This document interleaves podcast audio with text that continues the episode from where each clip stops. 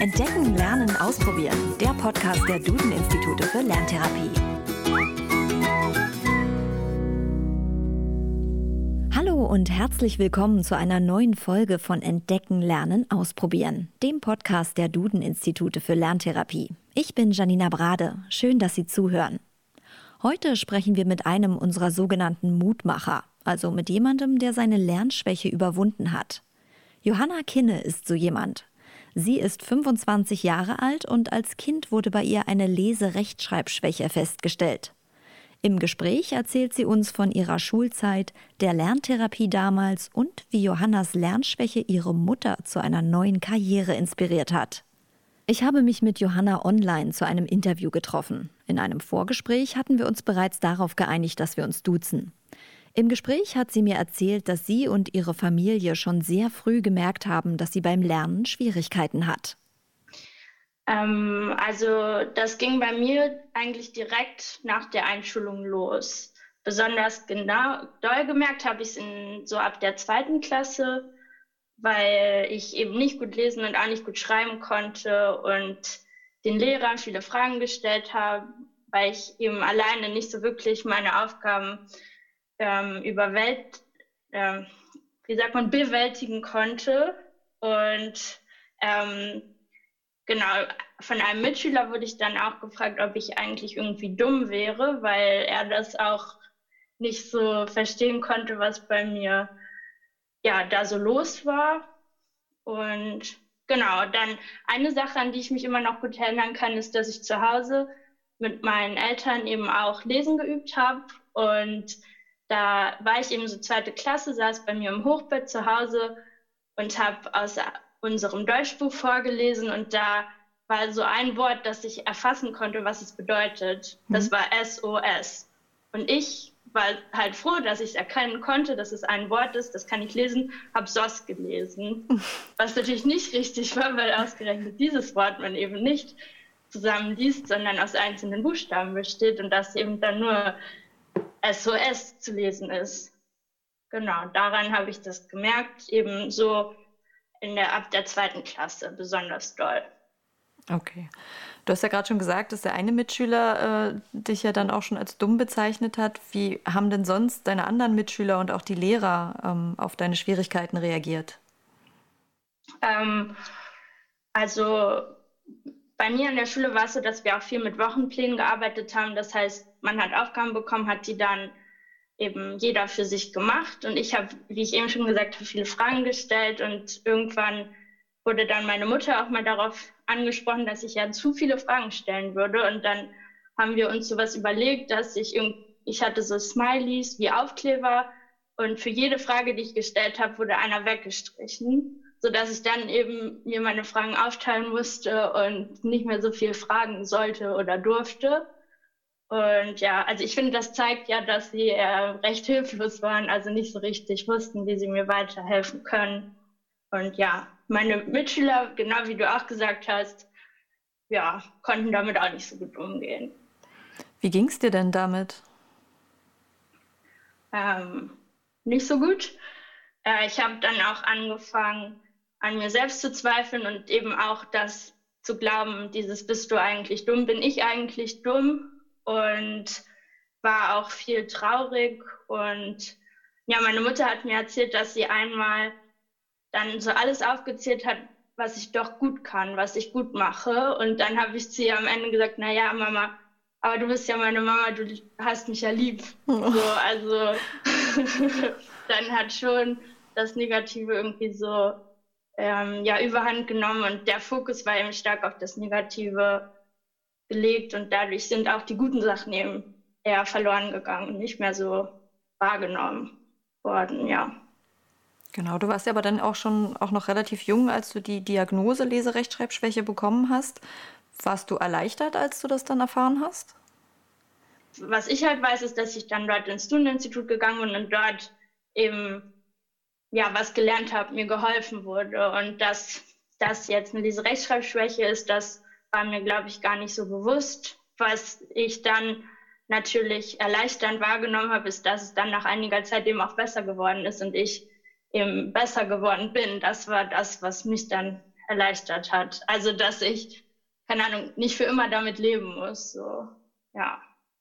Wie lang hast du die Lerntherapie gemacht und weißt du noch, wie die ablief?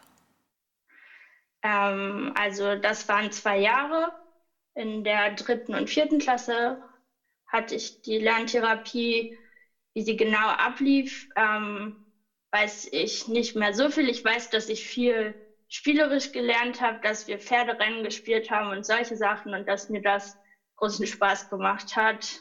Und genau, manchmal war ich mit meiner Lerntherapeutin eben alleine und manchmal war auch noch ein anderes Mädchen mit dabei und dann haben wir das eben zu zweit gemacht.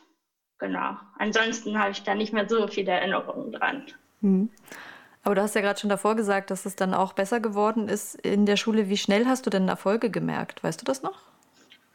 Ähm, also das erste halbe Jahr hat es auf jeden Fall gedauert, gerade dadurch, dass man eben dort anfängt, was man gerade so noch verstanden hat. Dauert es natürlich dann auch in der dritten Klasse, bis man all das aufgeholt hat. Also die, bis ich die Lücken, die ich hatte, aufgeschlossen habe und dann eben dem Stoff normal folgen konnte, hat es natürlich auch ein bisschen gedauert. Aber ich so ein halbes, dreiviertel Jahr und dann war ich auch, konnte ich im Stoff wieder besser mitmachen in der Schule.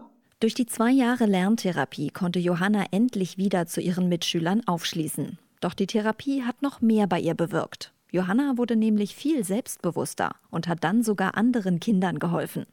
Und die waren zum Teil älter als sie, wie sie mir erzählt hat. Ich war auch immer in ähm, jahrgangsübergreifenden Klassen, also nicht immer, aber einen großen Teil meiner Schullaufbahn und war dort eben auch mit jüngeren Kindern oder aus Jahrgängen unter mir zusammen in der Schule und da konnte ich dann auch den Leuten helfen, natürlich nicht im Rahmen einer Nachhilfe, aber schon so im Unterricht. Das war auch einer der Erfolge, die ich so ähm, gemerkt hatte durch die Lerntherapie, dass dort auf einmal ein Mädchen, das eben eine Klasse über mir war, sich schon mit der Kommasetzung beschäftigt hatte und dass das mit Doppel-S irgendwie überhaupt nicht verstanden hatte. Und ich, die halt sonst immer so die, ja, nicht so gute in Deutsch und in Rechtschreibung war, konnte ihr dann dort was erklären. Genau. Und das war schon ein schönes Erlebnis, eben nicht nur aufzuholen, sondern vielleicht auch ein bisschen zu überholen in gewisser Hinsicht. Auf jeden Fall. Das hat bestimmt ja. äh, einen ordentlichen äh, Schub in Richtung Selbstbewusstsein dann auch gegeben. Genau. Ja. Genau. Ähm, dann ähm, hattest du mir auch von deiner Mutter erzählt und dass sie ähm, quasi durch die Lerntherapie, die du gemacht hast, hat sich ja das Leben deiner Mutter ja auch stark verändert. Damals war sie Lehrerin. Ähm, genau. Was ist denn damals passiert? Ähm, kannst du das mal erzählen? Ja, also sie hat, ähm, also sie ist ausgebildete Lehrerin Mathe, Physik und hat, aber obwohl sie ja eigentlich das Handwerkzeug haben sollte, auch ihrer Tochter zu Hause eben helfen zu können, eben gemerkt, dass sie da schnell an ihre Grenzen äh, gestoßen ist und eben mir nicht so helfen konnte und hat dann durch die Lerntherapie, also meine Lerntherapie, dann gesehen, dass ähm, es eben doch Mittel und Wege gibt, Methoden, mit denen man mir helfen kann und deshalb auch anderen Kindern, was sie ja vorher auch im Unterricht mitbekommen hat, dass es manchen Kindern eben schwieriger fällt als anderen und die irgendwie im normalen Schulbetrieb eben nicht abgeholt und mitgenommen werden können. Und dann ja, hat sie sich in dem Duden-Institut in Neubrandenburg, wo wir damals gewohnt haben, eben als Lerntherapeutin ausbilden lassen und hat dort dann auch gearbeitet. Und so ähm, etwas mehr als zwei Jahre später hat sie sich dann dazu entschieden, in Hamburg ihr erstes eigenes Duden-Institut zu eröffnen. Genau, und das ist jetzt 13 Jahre her seit 13 Jahren ist jetzt hier selbstständig. Genau. Wie war denn das dann für dich, dass quasi deine Mutter, also dass du deine Mutter zu einer neuen Karriere inspiriert hast? ähm, also das war schon gut für mich. Auf gewisse Weise, dass sie genau sich dort selbst verwirklichen konnte und eben auch anderen Kindern helfen diese Hilfe gab es ja so vorher in Hamburg noch nicht und da konnte sie das eben dann auch umsetzen und vielen Kindern zeigen, die das eben so vorher nicht gehabt haben oder nutzen konnten. Und um den Eltern eben zu zeigen, vertraut euren Kindern, macht euch nicht so viel Stress, vertraut euch selbst und das wird schon alles. Ja. Und damit eben auch den Druck und die Last vielleicht auch ein bisschen von den Kindern zu nehmen. Genau. Und du hast mir auch erzählt, dass du äh, deine Mutter im Duden-Institut ja auch immer unterstützt. Was genau machst du denn da? Von Therapiematerialien herstellen über Büroassistenz zu Briefe falten und eintüten habe ich eigentlich alles schon gemacht. Und genau, im Moment bin ich die Digitalisierungsbeauftragte sozusagen und ja, versucht zu schauen, wie wir uns eben für das digitale Zeitalter wappnen können und so, dass eben jetzt gerade in der Corona-Zeit auch Online-Therapien stattfinden können, wenn eben der persönliche Kontakt nicht so erwünscht oder möglich ist, dass man dort eben trotzdem die Kinder nicht im Stich lässt und Jugendlichen, sondern ihnen eben helfen kann, weil gerade jetzt wird es ja auch irgendwo die Unterstützung noch viel mehr benötigt als zu geregelten Zeiten. Johanna will auch in Zukunft weiter Menschen helfen. Allerdings auf einem etwas anderen Weg als durch die Unterstützung ihrer Mutter im Duden-Institut. Mir hat sie erzählt, was sie studiert hat und auch, wie sie sich ihre Zukunft vorstellt. Ähm, also ich habe meinen Bachelor in European Studies, also Europawissenschaften gemacht und meinen Master in Friedens- und Konfliktforschung, Peace and Conflict Studies. Ähm, das ist jetzt nicht vielleicht der geradlinigste Weg gewesen. Also gerade weil bei mir auch viele Leute gedacht haben, dass ich irgendwas Sozialeres machen würde. Eben durch diese Neigung, die ich vorher auch schon hatte mit der Nachhilfe und so und das dann doch irgendwie in die Lehrerschiene oder eben Lerntherapeut-Schiene äh, gezeigt hat. Genau, aber das mache ich erstmal nicht. Mal mhm. sehen, was so kommt. Genau, und jetzt äh, momentan arbeite ich im Büro eines Bundestagsabgeordneten hier in Hamburg und unterstütze ihn dort in seiner Arbeit. Und ja, in Zukunft würde ich, glaube ich, gerne mit Geflüchteten arbeiten und denen eben auch wieder helfen. da haben wir es wieder, das Helfen.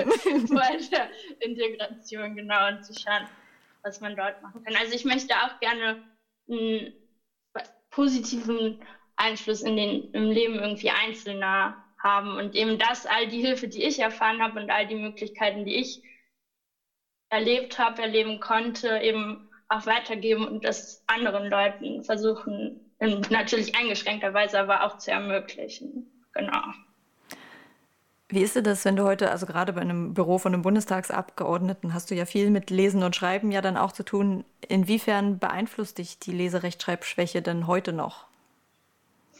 Ähm, also ich würde sagen, gar nicht mehr. Also ich habe die überwunden. Ich habe auch meine mündliche Deutschprüfung mit 15 Punkten wow. bestanden und anschließend auf Englisch studiert, ne, in einer fremden Sprache fünf Jahre studiert und das auch sehr erfolgreich und in verschiedenen Praktika und auch in meiner Arbeit jetzt wird eben auch meine Ausdrucksweise und Rechtschreibung gelobt und auch ähm, meine Recherchefähigkeiten, wo ich ja eben auch viel lese und dann mhm. eben auswählen muss, was sind jetzt die wichtigen Informationen und die dann schriftlich aufbereiten. Das fällt positiv auf. Noch eine Sache, an der ich ein bisschen arbeiten kann, was sich aber auch schon verbessert hat, ist die Kommasetzung. Da habe ich manchmal noch so neige ich dazu, zu viele Komma zu setzen. Aber genau. Das geht mir ähnlich.